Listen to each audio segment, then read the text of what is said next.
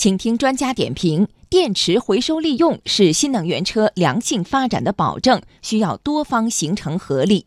点评专家：中国汽车流通协会副秘书长罗磊。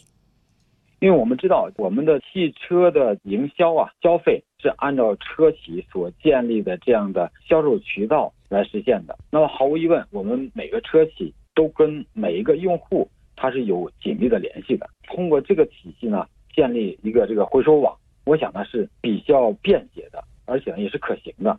生产企业呢，它并不是电池的生产商，它可能对动力电池的一些。技术性能包括拆解，并不是技术最权威的。当然，通过这个体系以后，我们要让这个电池的生产企业也成为我们这个回收体的一个重要一员。